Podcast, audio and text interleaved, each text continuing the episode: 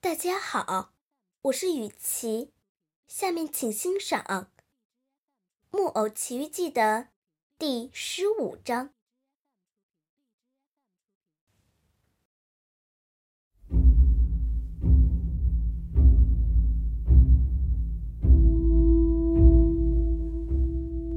此时的匹诺曹已经彻底泄了气，快要到了扑倒在地。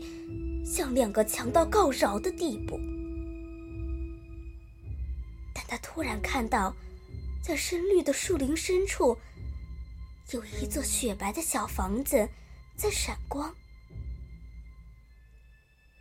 如果我还有一口气能跑到房子那里，那我就有救了。他在心里说道。说着，他一分钟也不耽搁。又重新跑了起来，想要穿过这片林子。两个杀人强盗依然在后面紧紧追着。他拼命跑了将近两个钟头，终于跑到了那座小房子门口，连忙咚咚咚的敲门。此时，他已经上气。不再下气了。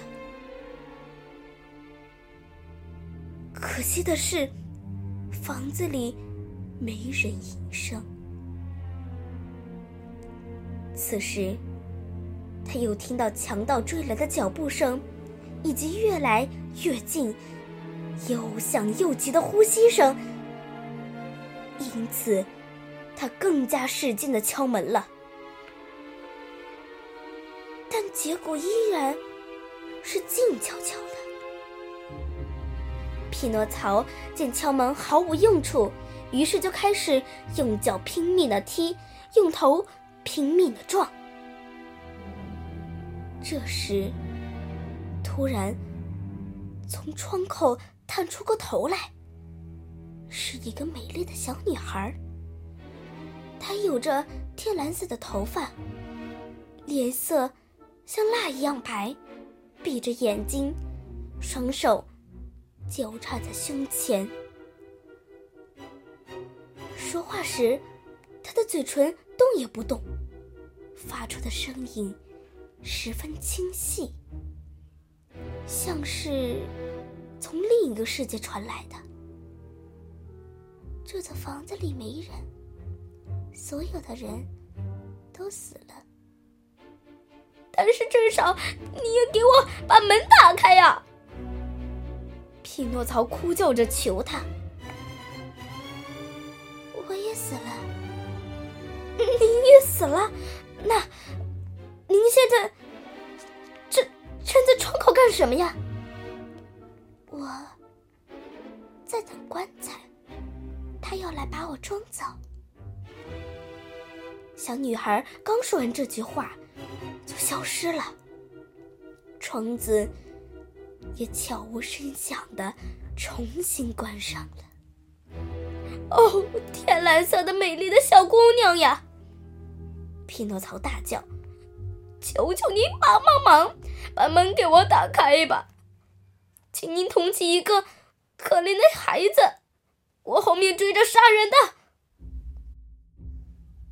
还没等到匹诺曹说完这句话，他就感到自己的脖子被人掐住了。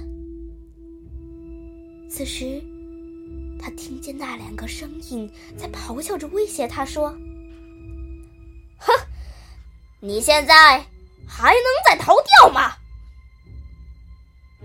匹诺曹一阵哆嗦，两条木头腿的关节被他抖得咔嚓咔嚓响。藏在石头底下的四个金币，也叮叮当当的响了起来。怎么样？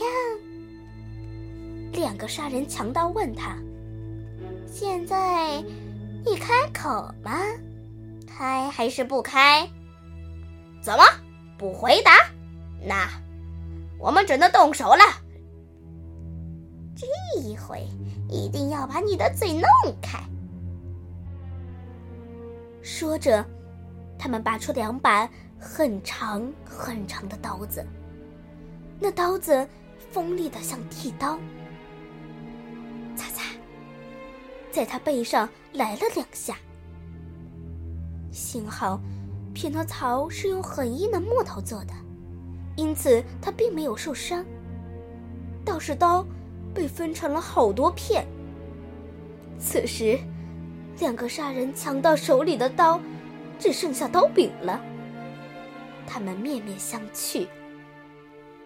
哦，我知道了。其中一个说：“咱们得吊死他，吊死他吧，吊死他吧。”另一个也跟着说了一遍。说干就干。他们把匹诺曹的双手反绑，用活结把他的喉咙套住，接着把他吊在了一棵大橡树的树枝上。他们坐在树下，等着匹诺曹蹬最后一次腿。但是，过了三个钟头，匹诺曹依然睁着两只眼睛，闭着嘴巴。而且两条腿越蹬越有劲，最后他们等得不耐烦了，就转过脸冷笑着对匹诺曹说：“哼哼，明天见！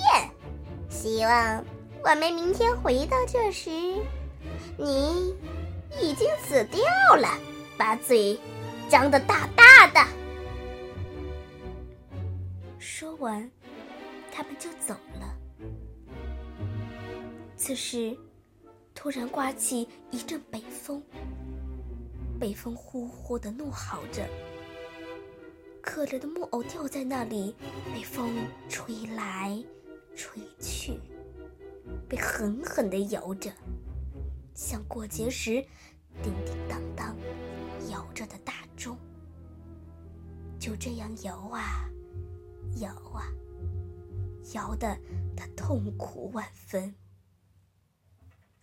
此时，他喉咙上的活结也越收越紧，让他喘不过气来了。他的两眼开始一点点的发黑。虽然他感到死期已近，